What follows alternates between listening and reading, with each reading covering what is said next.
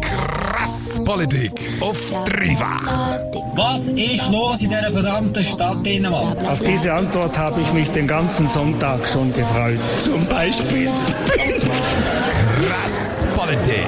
Wirklich absurd. Krass Politik auf dreifach. Vor etwas mehr als einem Jahr ist in Katalonien über die Unabhängigkeit von Spanien abgestimmt worden. Das Unabhängigkeitsreferendum ist dort mit über 90% Ja-Stimmen angenommen worden. Wo dann aber Katalonien die Unabhängigkeit verkündet hat, hat die spanische Regierung in Madrid dem schnell eine Regel vorgeschoben. Das spanische Verfassungsgericht hat das Unabhängigkeitsreferendum für verfassungswidrig erklärt. In der Folge hat die Regierung in Madrid, angeführt vom damaligen Ministerpräsident Mariano Rajoy, die katalanische Regionalregierung abgesetzt, die Eigenverwaltung von der Region Katalan Katalonien außer Kraft gesetzt, Neuwahlen vom Parlament und Regierung angesetzt und diverse wichtige Politiker verhaftet. Die sogenannte Katalonien-Krise hat hohe Wellen geschlagen. Jetzt, nicht ganz ein Jahr später, hört man nicht mehr wirklich viel über Katalonien. Gegessen ist die Sache aber noch lange nicht. Erst Mitte September haben in Barcelona mehr als eine Million Menschen für eine eigene Republik demonstriert. Wie die Stimmung in Katalonien im Moment so ist und ob eine Lösung für den Konflikt in Sicht ist, über das rede ich heute mit meinem Gast, der Elena Marti. Sie ist die Tochter von einem katalonischen Jazzmusiker und hat letztes Jahr in Zürich im Parlament eine Solidaritätsnote für die katalonische Unabhängigkeitsbewegung verlesen. We know this attack was carried out by gigantic fucking assholes. Krass Politik. Ich habe heute einen Gast bei mir im Studio und zwar ist das Elena Marti. Sie sitzt für die Grünen in der Stadtzürcher Legislative. Dazu ist sie die Tochter von einem katalonischen Jazzmusiker und das ist der Grund, warum sie heute da ist. Vor etwas mehr als einem Jahr ist in Katalonien über die Unabhängigkeit von Spanien abgestimmt worden. Die Abstimmung ist dann aber vom spanischen Verfassungsgericht für verfassungswidrig erklärt worden. Das Unabhängigkeitsreferendum ist aber nicht der erste Versuch von Katalonien gewesen, um mehr Autonomie zu bekommen. Elena, woher kommt das Bedürfnis nach Autonomie?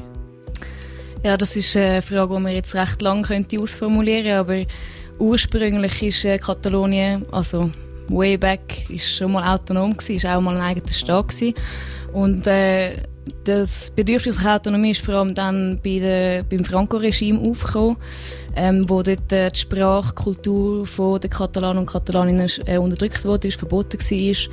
Ähm, nachher hat es dann schon wieder gute Bestrebungen nach der Franco-Diktatur, aber es ist auch immer wieder mit Schikanen zurückgeschlagen worden, mehr oder weniger. Ähm, und das ist einfach ein ganz langer Prozess mit, von, von beiden Seiten, wo jetzt einfach das Bedürfnis nach Autonomie extrem gewachsen ist. Die Militärdiktatur von Franco, die ist schon fast 40 Jahre her. Ist das immer noch relevant, die Erinnerungen aus dieser Zeit?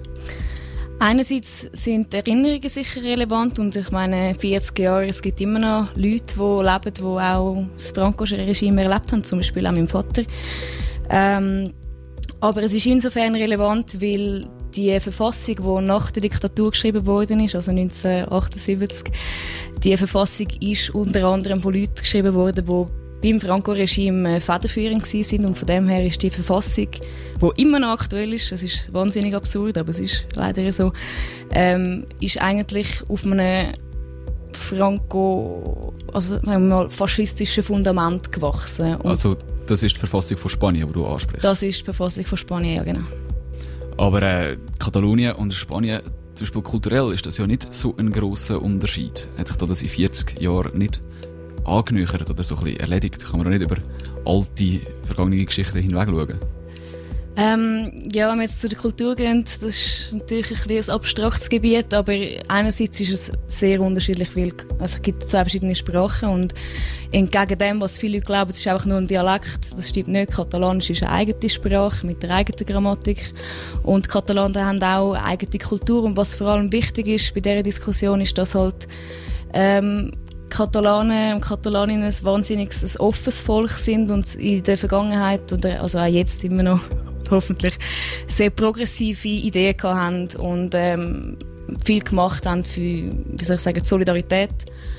Ähm, und das wird halt von der spanischen Regierung überhaupt nicht getragen. Und das ist also ein das Problem. Also die Ideen und die Philosophie hinter den beiden Kulturen, oder sagen wir sicher mal, der Unterschied zwischen der katalanischen Kultur und der spanischen Regierung ist riesig. Wirtschaftlich gesehen ist Katalonien die reichste Region von Spanien. Geht es nicht auch einfach ein darum, nicht für die ärmeren Regionen in Spanien müssen zu zahlen? Nein, das ist äh, ein Mythos, der sehr gerne verbreitet wird und man immer wieder liest.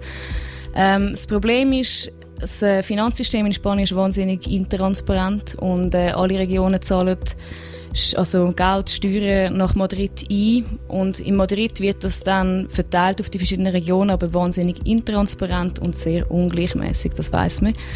Ähm, es ist außerdem auch ein Problem mit der Korruption, die man in Spanien hat. Also ich, es hat jetzt gerade äh, einen Regierungswechsel gegeben, aber die PP, der Partido Popular, ist äh, seit ganz vielen Jahren in Korruptionsgeschäfte verwickelt und man weiß, dass auch das Geld aus der Staatskasse dort gelandet ist, unter anderem.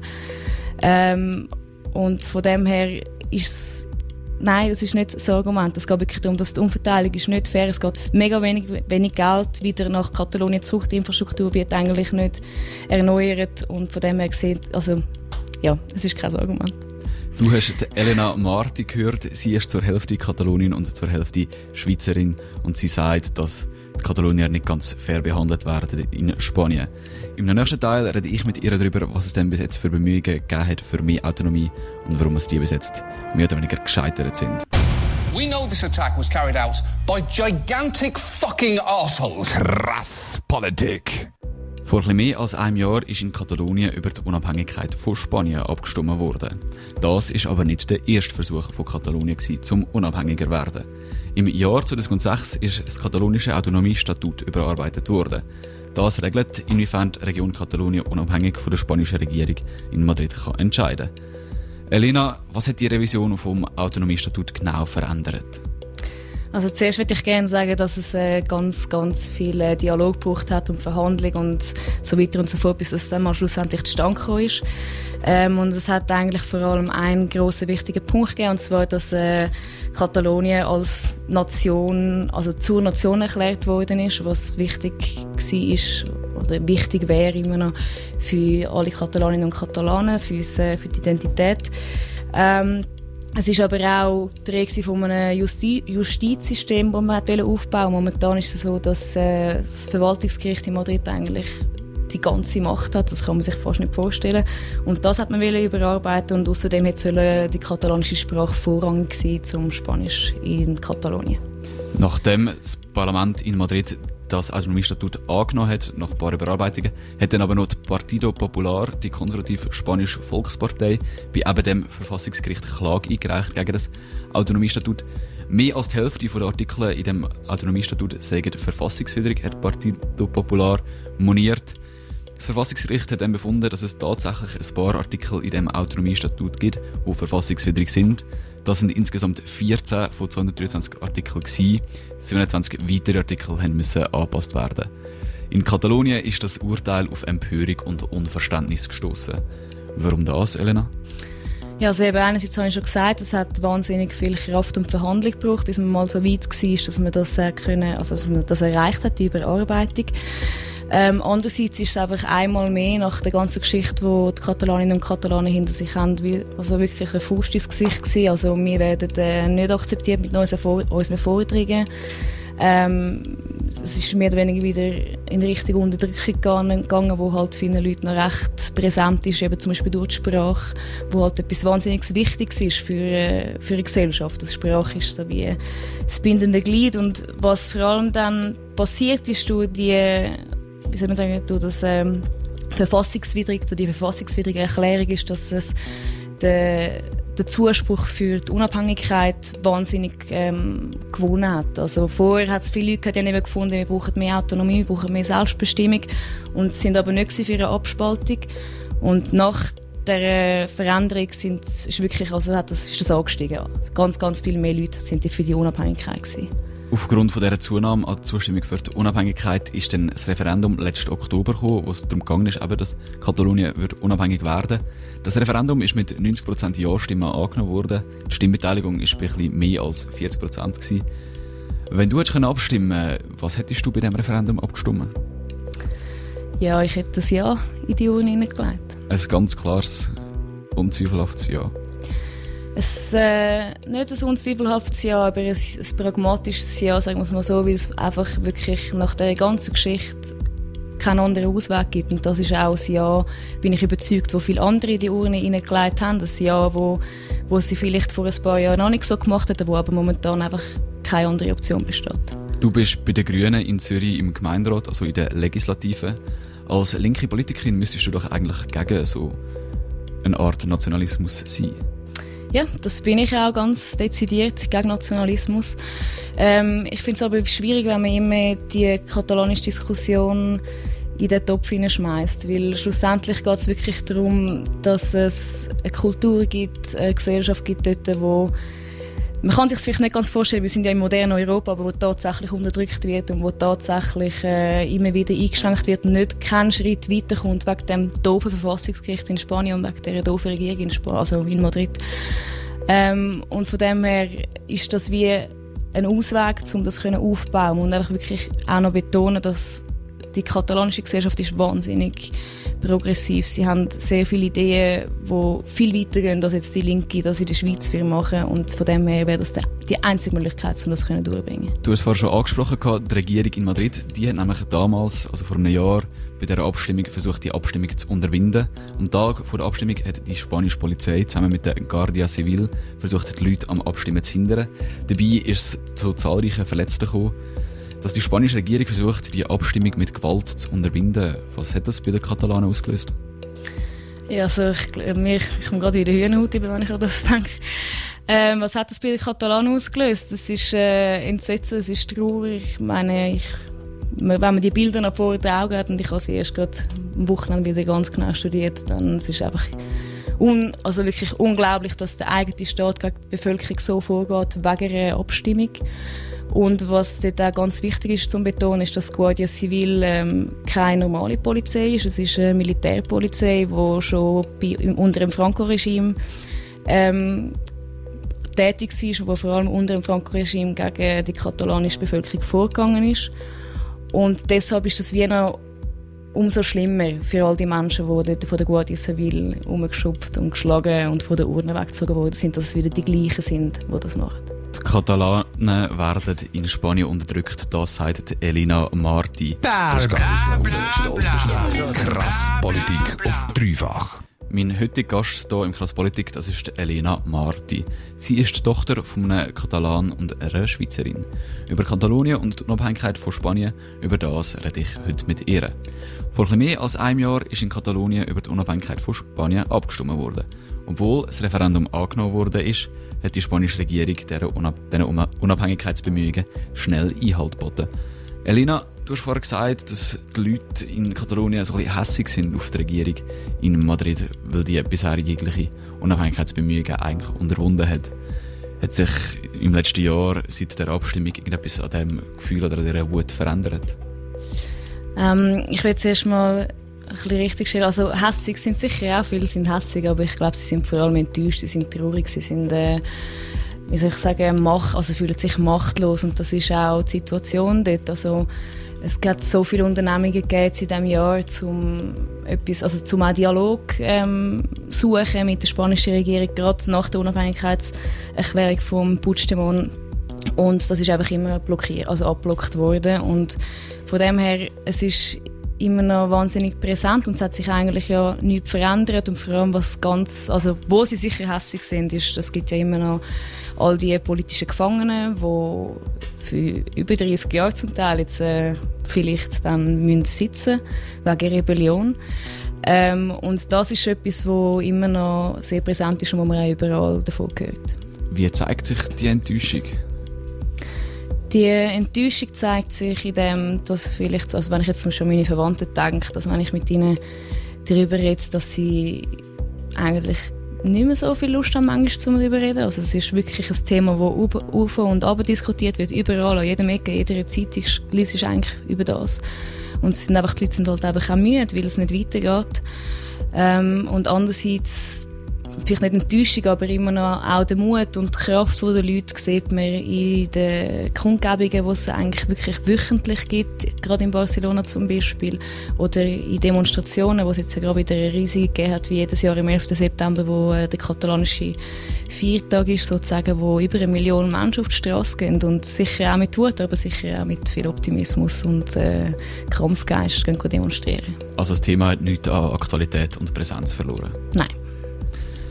Äh, wenn man in Barcelona so durch die Straße läuft, merkt man etwas von dieser, von dieser Enttäuschung? Also sind, hängen da Unabhängigkeitsflaggen oder woran merkt man das?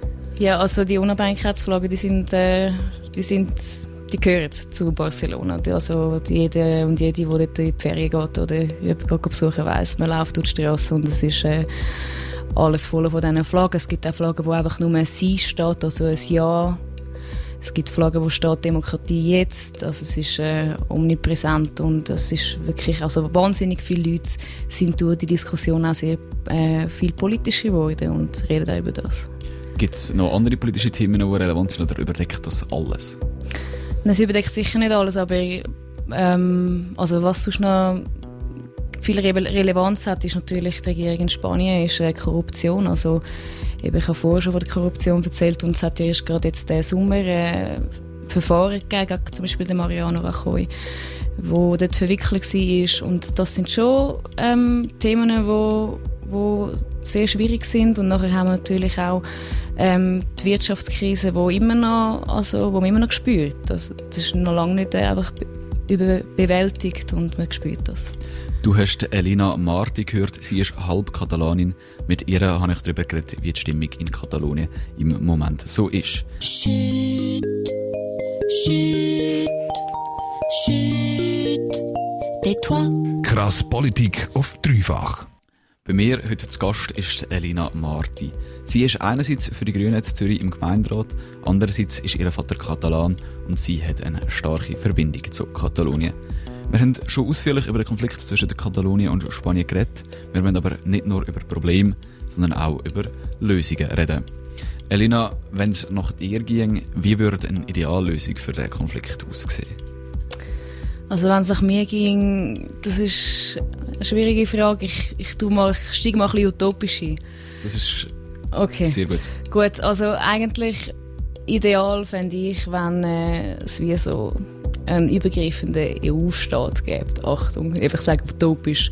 Weil für mich ist das momentan so ein der einzige Gedanke, wo den Konflikt ein bisschen ausschließt. Also schlussendlich geht es darum, dass äh, wir alles Bürgerinnen und Bürger sind von Europa und ähm, das haben wir auch die richtige Lösung, weil schlussendlich die EU hebt sich zusammen durch Solidarität und Menschenrechte oder hat so viel gemacht. Ich sage nicht, es ist jetzt ideal. Ähm, bei der, jetzigen Situation ist es einfach so, es gibt wirklich keine gute Lösung. Also niemand sagt, es gibt diese Lösung und es gibt diese Lösung und die ist besser oder die ist schlechter, sondern es sind einfach alle ein bisschen hilflos. Und von dem her, einerseits eben gibt es die Möglichkeit Unabhängigkeit, aber wir wissen ja, Spanien macht da nie und nimmer mit und die EU macht auch nicht mit, also die EU steht ja hinter Spanien. Und andererseits gibt es halt wie die, die, Lösung von einer Republik, aber auch dort haben wir äh, Spanien als krasser Gegenpol. Ähm, und schlussendlich eben die Idee von mehr Selbstverwaltung und mehr Autonomie, das ist ja eine Idee, die wir schon seit 40 Jahren daran arbeiten und wo es keine Frucht gegeben hat. So. Dass es eine aber Unabhängigkeit oder eine autonome Republik, das wäre so ein bisschen die favorisierte Lösung der Katalanen? Ja. In Spanien ist ja oft auch die Angst, dass wenn Katalanen unabhängig werden, dass nachher auch noch die Basken kommen und sagen, wir wollen auch noch Unabhängigkeit und dann kommen noch die Galizier und dann kommen noch die Andalusier, die dann auch noch unabhängig werden Verstehst du die Befürchtung von der spanischen Regierung? Also ich bin ehrlich, wenn irgendein Staat das, äh, die Angst hat, dann muss man sich zuerst mal selber in die Nase nehmen und überlegen, wieso wollen all die äh, Regionen äh, sich separieren vom, vom Mutterstaat. Oder? Das ist ja offensichtlich ein ganz grosses Problem. Und was man kann sagen, das Baskenland zum Beispiel oder Navarra, die haben ganz einen anderen Status. Also sie haben viel mehr Autonomie. Sie können zum Beispiel auch ihre Steuern selber verwalten, was Katalonien nicht kann. Ähm, von dem her sehe ich jetzt persönlich, aber ich bin ja dort überhaupt kein Spitz, also wirklich überhaupt keine Spezialistin, nicht so das Problem, weil Katalonien, bei Katalonien ist einfach wirklich die Situation eine andere. Das muss man sehen. Würde eine Reform von dieser Verfassung, die du so oft angesprochen hast, wo die, äh, die Katalonien so stört, äh, wird die etwas verändern? Wenn die Verfassung wirklich äh, Rücksicht nimmt auf Bedürfnisse der Katalanen und Katalaninnen und äh, Gleichberechtigung kann einräumen und Selbstverwaltung kann einräumen und ihnen wirklich Autonom Autonomie gibt, dann ist das sicher eine Lösung. Wenn wir jetzt aber noch ein bisschen weggehen vom Hypothetischen und ein bisschen aufs Konkretere zurückkommen.